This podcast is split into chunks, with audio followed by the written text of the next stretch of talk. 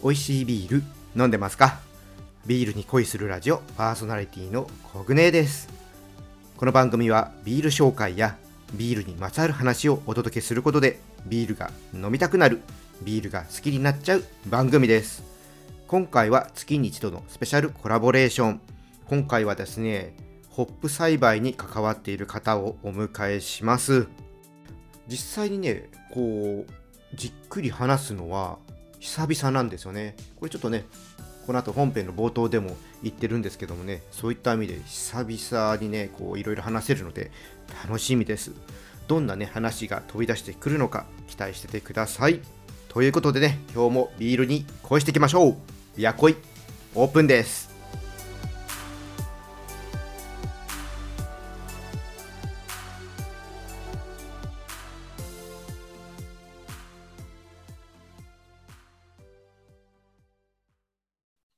はい、それではね、今月の、えー、ゲスト、早速お呼びしたいと思います。遠野市地域おこし協力隊の高山拓郎さんです。よろしくお願いします。はい、よろしくお願いいたします。お久しぶりです。お久しぶり 多分、直で会うのは、もうコロナの前ですよね。そうですね。ねはい、多分、あとはもう遠野に行かれているので、はい、オンラインとかでしか会ってないですよね。そうですね、あのー、もう多分3年、4年お会いして。そんなにリアルで会ってないんだ。多分3年ぐらいお会いして。そっか、なんかいつもね、やっぱあの他のゲストの方でも言うんですけど、はいはい、SNS とかで活躍を見てるので、そんなに久しぶり感がないんですよね。ありがとうございます。そっか、そんな会ってないんだ。ですね。ちょっと今話してみてびっくりしました。確かに。まあそんな高山さんにね、ちょっと今回はお話を聞いていくんですけども、はい。はい。今は岩手県の遠野市というところにいらっしゃるんですよね。はい。今は、えー、岩手県の遠野というところで、えー、先ほどもお話しいただきました通り、地域おこし協力隊員という立場で、えー、活動をしております。で、普段は、えっ、ー、と、ホップ栽培コーディネーターということで、かっこいい。ホップ農家さん、ありがとうございます。あの、ホップ農家さんを、まあ、サポートする立場で日々、まあ、仕事をさせていただいてまして、よくあの、現場に入ってそこで起きている問題とか、課題とか、そういうものをまあ解決するために日々、まあ、活動しているというようなところでございます。基本的にはその行政の職員さんみたいな感じになるんですかね？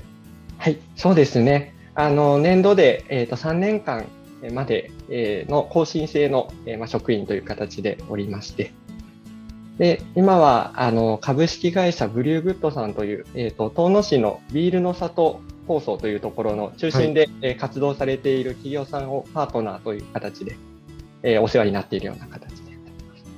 現場で起きている課題とかをやっぱ行政レベルでじゃどうやってまずサポートしてしていけるかとか、はい、まあ、そういうのをしているわけですね。そうですね。大事ですあの現場とのつなぎ役ですね。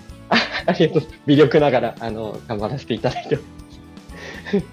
あれ、外例のなんか発信のそのいわゆる広報的な役割とかそういうのは担うんですか？えっと。その、えー、ビールの里の広報という意味で言いますと、えっと、別の専門で、えー、やったやってらっしゃる方がおりますので、私はその方のよくあのホップ畑のアテンドですとか、そういったところであの一緒にやらせていただいたなるほど。やっぱどちらかといえば現場寄りの方での活動ということですね。そうですね。はい。そんな高山さんを迎えていろいろね、はい、お話を聞いていくんですけども、まあ、早速じゃあちょっと聞いていこうと思うんですけども、はい、まあ普段ね僕はちょっとすみませんあの高山さんでずっと呼びしてるんですけど今日いつもの呼び方にやっぱ変えてもいいですか？あの 大体お呼びしてもよろしいでしょうか？もちろんです。あの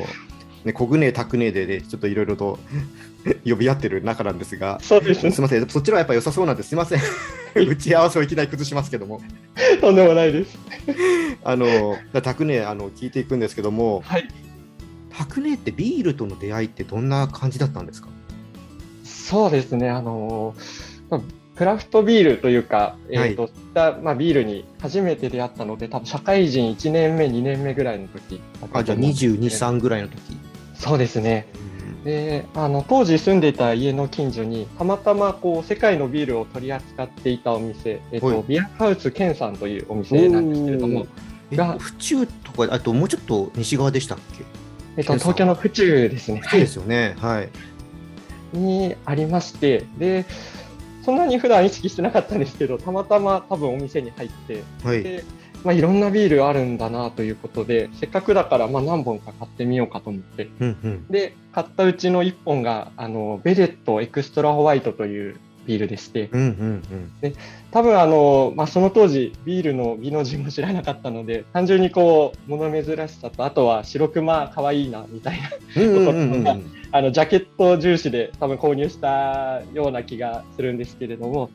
まあ、それを実際に家で飲んでみたときに、こう、まず最初に来る香りが全然違ったり、はいはい。あの、ボディの甘みとか味わいの濃さ、うん。あと何といってもこういろんな味が感じられるということにすごく最初驚いたのを覚えています。おーそれが一番最初の始まりかなというふうに気がしています。それまでは、まあ、一応その成人してからははいビールとかは飲んだことあった、そうですね。あの、大学生時代もビールはもちろん飲んではいたんですけれども、ん、それこそ、あの、最初の乾杯の一杯ぐらい。あとはハイボールみたいな、あの、そんなにこう、ビールビールはしてなかったうんそれがそこでベレットに出会ってそうですね。あそれが始まりなんだそうですね。へえでそっからはじゃあまずそのお店に行ったりとかして、まあ、やっぱそこに行って買ってくる方が多かったんですか？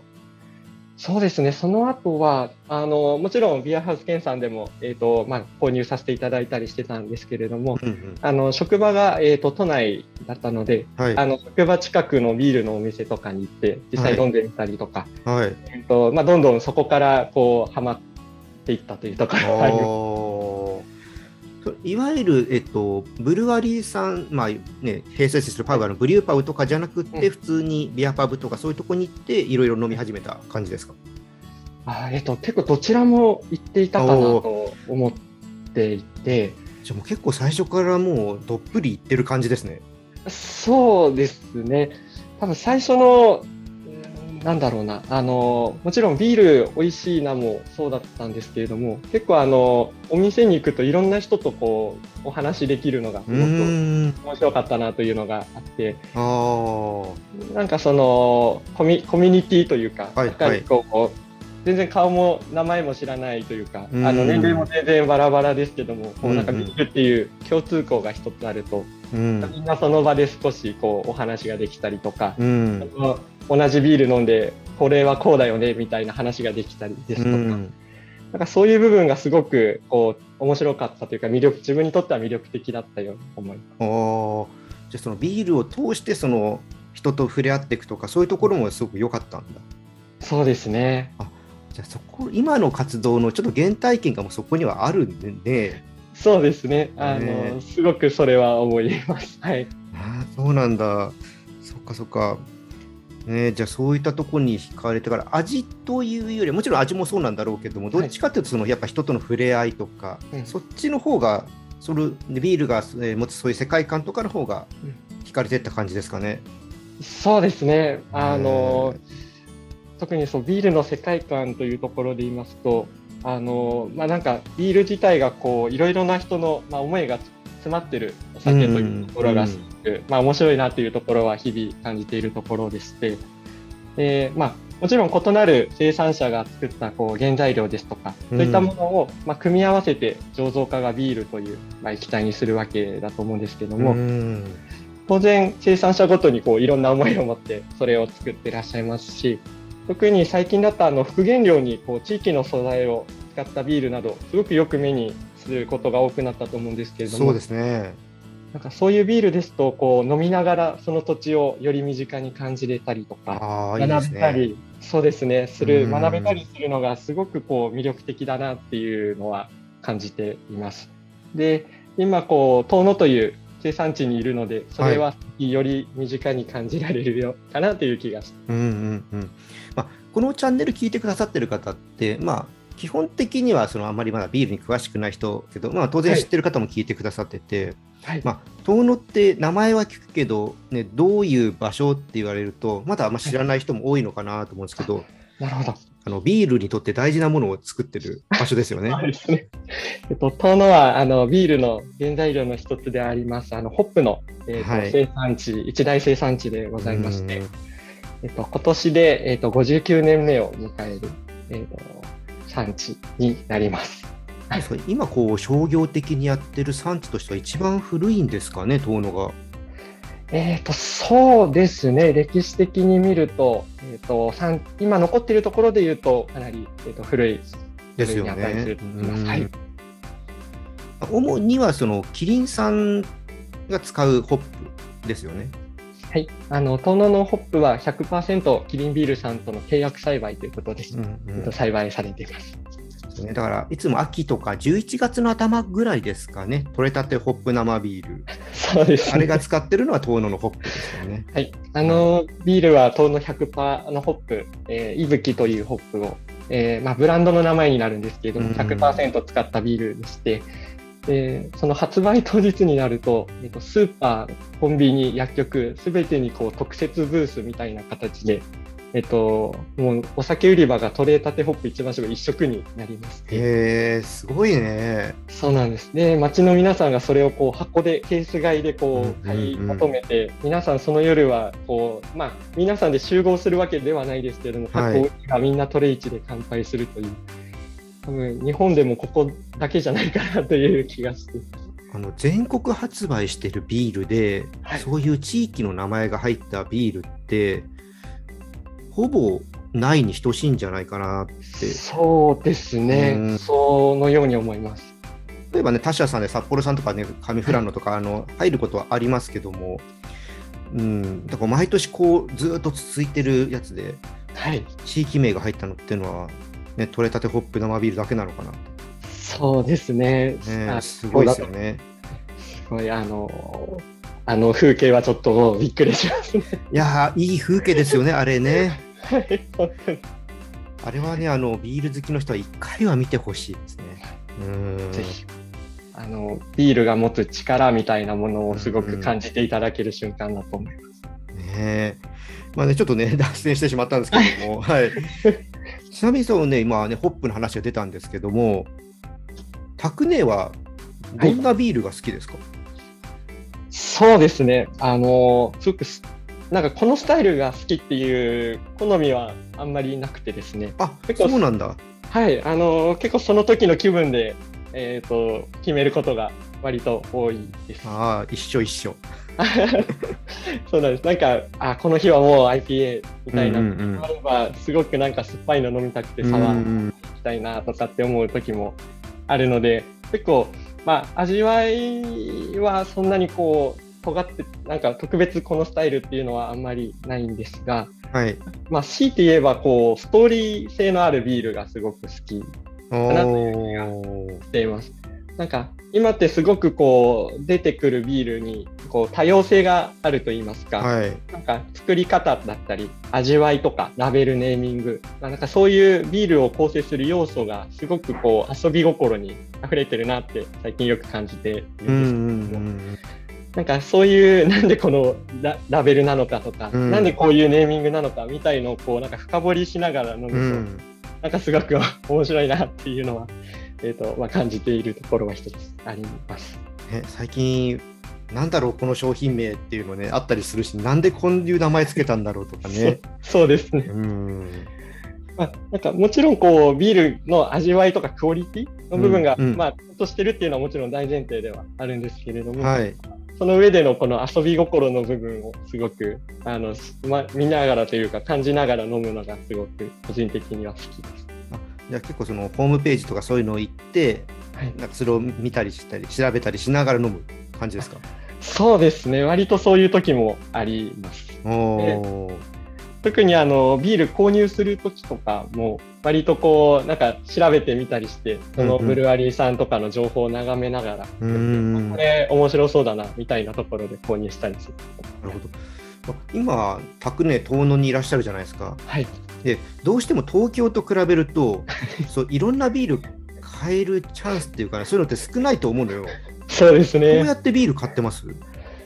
えっと、そうですね。まあ、基本的にはやはり通販ああはいはいで。すとか、うんあとはその東京にいるギア仲間に頼んでい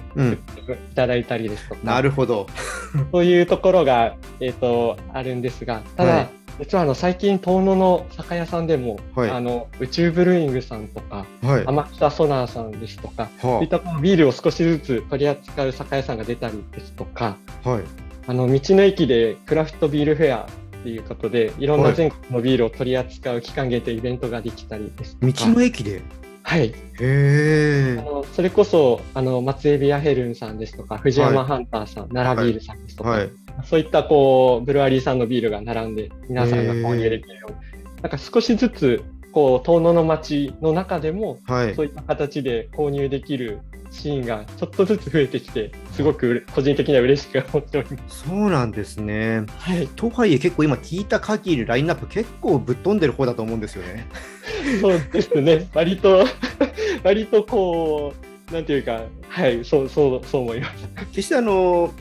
なんでしょうね知らない人ばかりじゃないとは思うんですけども、はい、それこそちょっと今最近ねはい、遠野もこうやっていろいろねあの遠野醸造さんとか、まあ、ズモナさんとかね、昔からありますけども、はい。あね、こういう地ビールとかクラフトビール飲んでみようっていう人がいた時に、天草ソナーさんいきなり飲んだらちょっとえってなっちゃうんじゃないですかね。そうですね、あのー、てかあのスムージーサワーとかがすごく、ええあの皆さん特徴的だと思うんですけれども、えなんかその一方で、そういう最近、あのービールのことを学ぶセミナーですとか、そういうこうなんか勉強する機会みたいなところも少しずつこうある増えてきてはいるので、へなんかそういうところでこう興味を持っていただいた方が、なんか、あそっか、これこの前言ってたなみたいなところで、購入していただいたりですとかにつながってるようです。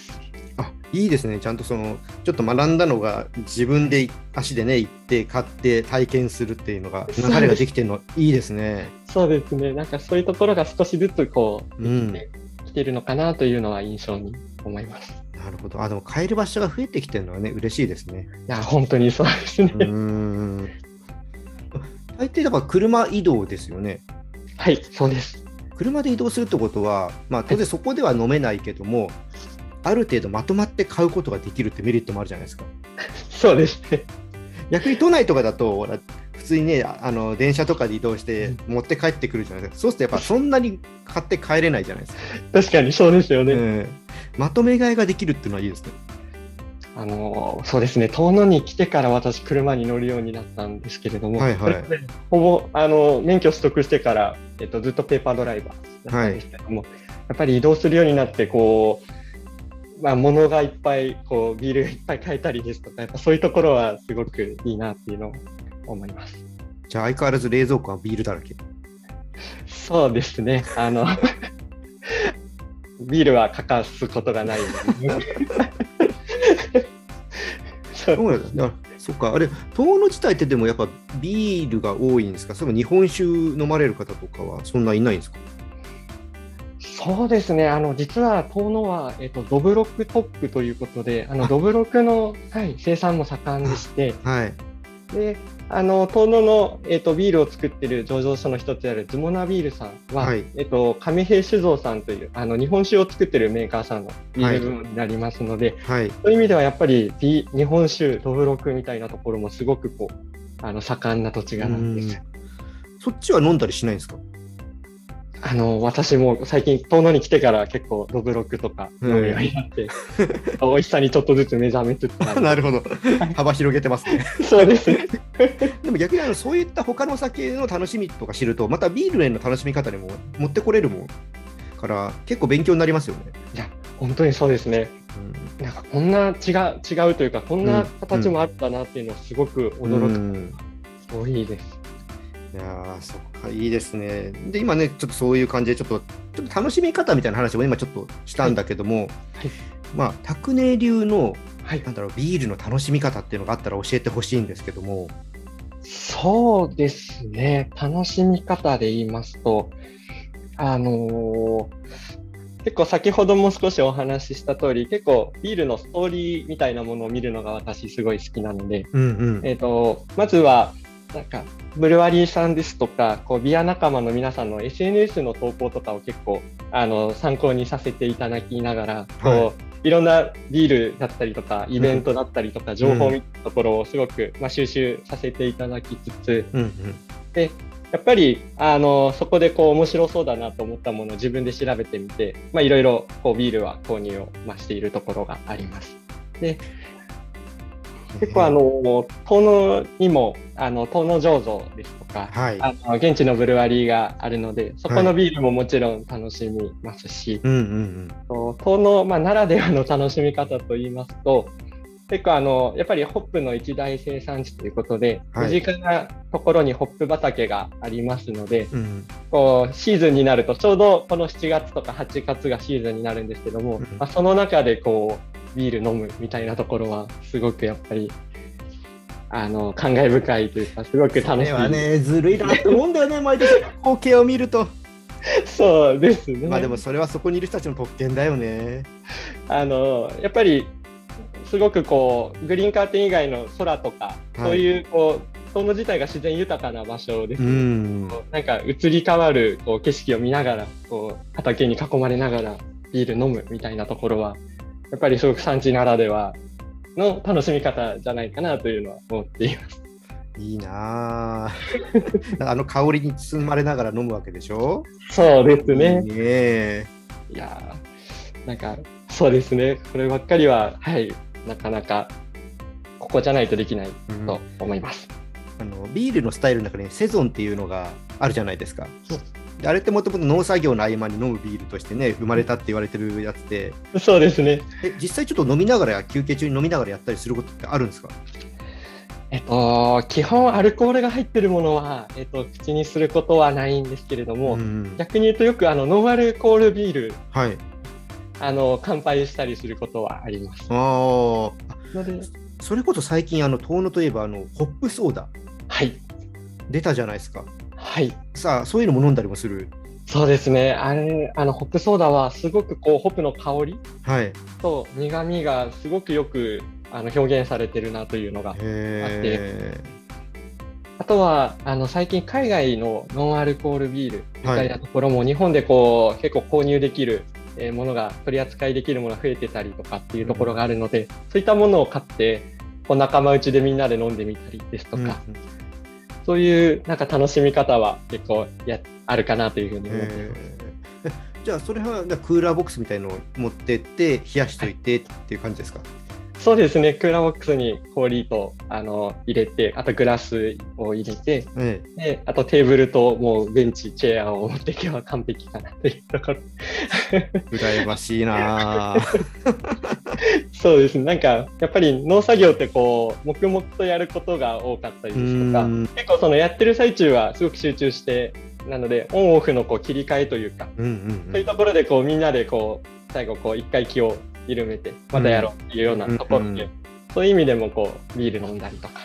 っていうこともまあ毎日ではないですけどそういうのをやったりする日もあります。あいいなあまあ、まあ確かにアルコール入っちゃうとね、今これから暑くなるし、また熱中症とか、まあ、脱水症状とか、そうですちょっと怖いですもんね。そうですね。うんえでもそれこそちょっとあの塩味ならゴーゼとか飲みたいなとか思ったりするときあります？いやあのあります。やっぱり。やっぱりこう作業一日終わった後とかうん、は、うんやっぱりそういうビール飲みたくなりますね。なるほど、なるほど。確かにいいですね。終わった後、まあね、車で帰んなきゃいけないからね、どっちにしても飲酒運転になるから、作業中は飲めないんで そうそうですね、うんあのやっぱり飲む場合はこう、まあ、徒歩なのかこう、うんノンアルコールで送ってくださる方がいるのかみたいな、うんこう何らかこうやっぱり飲める配慮はしてもちろんやってはいますけれども。いいね。でもそういうビールって、遠野醸造さんとか作ったりしてるんですかね？そうですね。あの先ほどのセゾンで言いますと、はい。えっと、毎年サンクスセゾンという、えービールをどんどん醸造,、醸造しておりましてえそのサンクスっていうのはあのホップ農家の皆さんにこう感謝の気持ちを伝え伝えるために、まあ、作られているビール。ええなので、えっとまあ、醸造するときに、ホップ農家の方が実際に来て、はいあのお手伝いされたりでうすとか。はい。なんかそういうこう身近にあるものを使ってみたりうんうん。っていうようなビールを、まあ、作って、えっとえーまあ、農家さんたちの距離を縮めているというか、うんそういうのがあります。いいですね。やっぱその、身近のね、町のブルワリーでそういうのが行われてるっていうのは、はいい、そうですね。やそれはできたら、アクネは飲んで、一日の疲れを癒すと。そうですね。もう、ねはい。そうですか。いやー結構もうこう聞いててあっという間に時間が経ってきちゃったんですけども、本当にそうですね。あのちょっと最後に、はいまあ、いろいろなんかお知らせとかがあれば聞いてみたいんですけど、何かありますか？はい、ありがとうございます。えっ、と、今冒頭で私、あの、地遠野市の地域おこし協力隊として活動しているということでお話しさせていただいたと思うんですけれども、今、あの、もう一人同じく、えー活動しているものと一緒に、遠野アグリサポートという、えーとはい団体を、えーと今年立ち上げまして、はい。えっ、と、今その活動をしているところでございます。というのも、えっ、と、この団体は、あの、遠野の、まあ、農業とか農家の皆さんの、えーまあ、サポートをするという目的で、まあ、立ち上げられた団体ではあるんですけれども、まあその中で、こう、まあ、どこの農、どこの土地の農業も今結構課題感がすごくあるなっていうのは言われてはもちろんいるところだと思うんですけれども、まあ、遠野もそういったところやはりあるなというのが、まあ、実際現場で働い、あの、活動してみての印象でして、で、そういうところをなんとかこう、まあ、少しでもこう解決できないかということで、今、いろいろな活動をしているところが、えーところですので、ぜひあの、SNS とかそういったものをご覧いただきまして、ぜひあの、遠野のアグリサポーターにこう皆さんなっていただけたらなというふうに思っています。は、あのーなんか、それボランティアみたいな感じで皆さんが来て手伝っていただくっていう形ですか？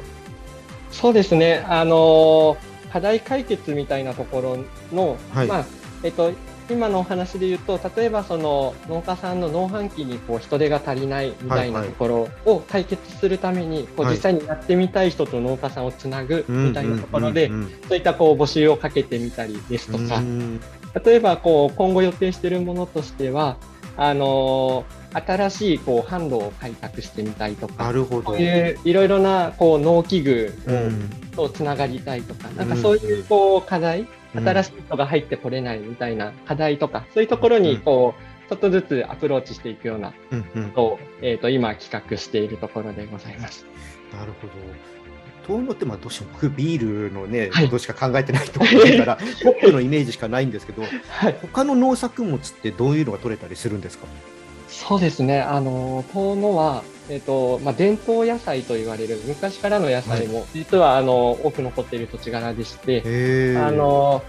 えっ、と、まあ、有名どころで言うと、クレツボカブですとか、カトハテカブっていうような、えっとはいまあ、や薬味として、クレツボカブは特に薬味として有名なんですけれども、はい。そういったものが、えっ、と、まあ、残っていたりですとか、はいあとはわさびですね、あの名産地であります。あ。そっかじゃあそういったところで、まあ、失礼だけどあんまり知られてないかなと思うんですよ。はいそういうのとかがあのまた知ってもらう機会を作っていくってところも一つのじゃあ活動の一環なんですね。そうですね。で、あの、実際この7月は、またちょっとホップになってしまうんですけれども、はいホップ畑で、こう、ビール片手に、遠野産ホップと遠野の農業を学ぶスタディアクティビティというのを、計画する予定でおりまして、はい。そうですね、実際のホップ畑に行って、私が、まあ、実際にこういろいろお話をさせていただいて、こううんうん農業にしていただこうという機会なんかも、これから7月にかけてやる予定ですので、まあ、ぜひ今年皆さん、遠野の訪れていただいて、なんかそういったところ、触れていただけたらいいのかな、嬉しいなというふうに思っております。これまでの話が体験できるということですよね。そうですね。うんうん。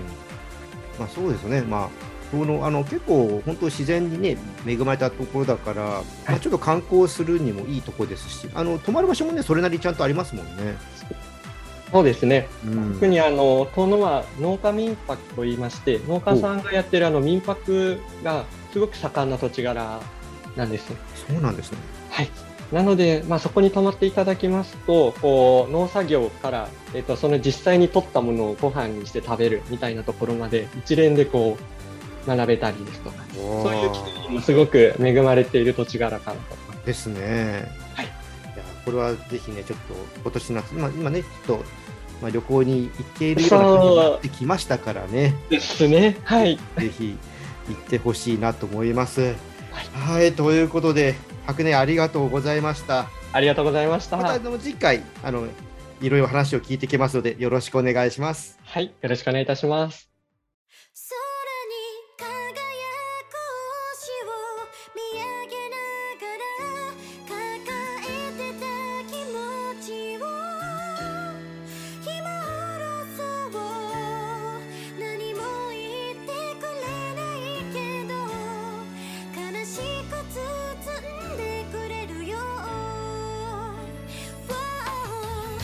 琵琶湖い楽しんでいただけたでしょうか？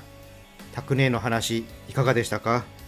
彼はねビールが好きなのはもちろんなんですけどもそのねビールを通じて広がっていくこのコミュニティそういったところがねすごく好きな人なんだなっていうのをね今日話を聞いて改めてね思いました、まあ、僕もねそういうところは本当このビールを通じてね広がっていくコミュニティっていうのはすごくね大好きなとこなんですけども僕以上にねもうそういうとこに熱い思いをね持っている人なのでなんかなんて言うんですかね。もうこのビールの味の話するのっていうのもすごく楽しいんですけどもそういった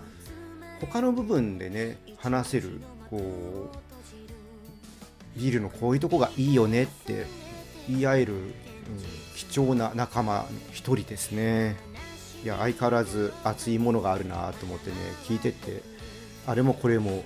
聞きたくなってしまってちょっとね当初予定していた質問からちょっとねずらしたりするものが多くて、まあ、その辺りはね100ねちょっと困ったとこもあったんじゃないかなと思うとね 申し訳ないなと思います。はいで次回はですねまた拓ねにねお話を聞いていくんですけども今度はですねこのホップ栽培とまあ彼が今いるね遠野についてちょっといろいろ話を聞いていこうと思います。こちらもね、ぜひ楽しみにしていていただきたいと思います。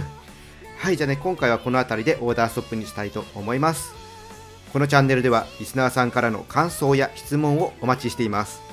スタンド FM や Spotify をお聞きの方はコメントやレターを送ってください。また今日の配信が良かったらぜひ、いいねとフォロー、そして SNS でチャンネルのシェア、よろしくお願いします。それでは皆さん、お酒は適量を守って健康的に飲んで楽しいビールライフを過ごしましょう。二十歳になっていない人は飲んじゃダメだからね。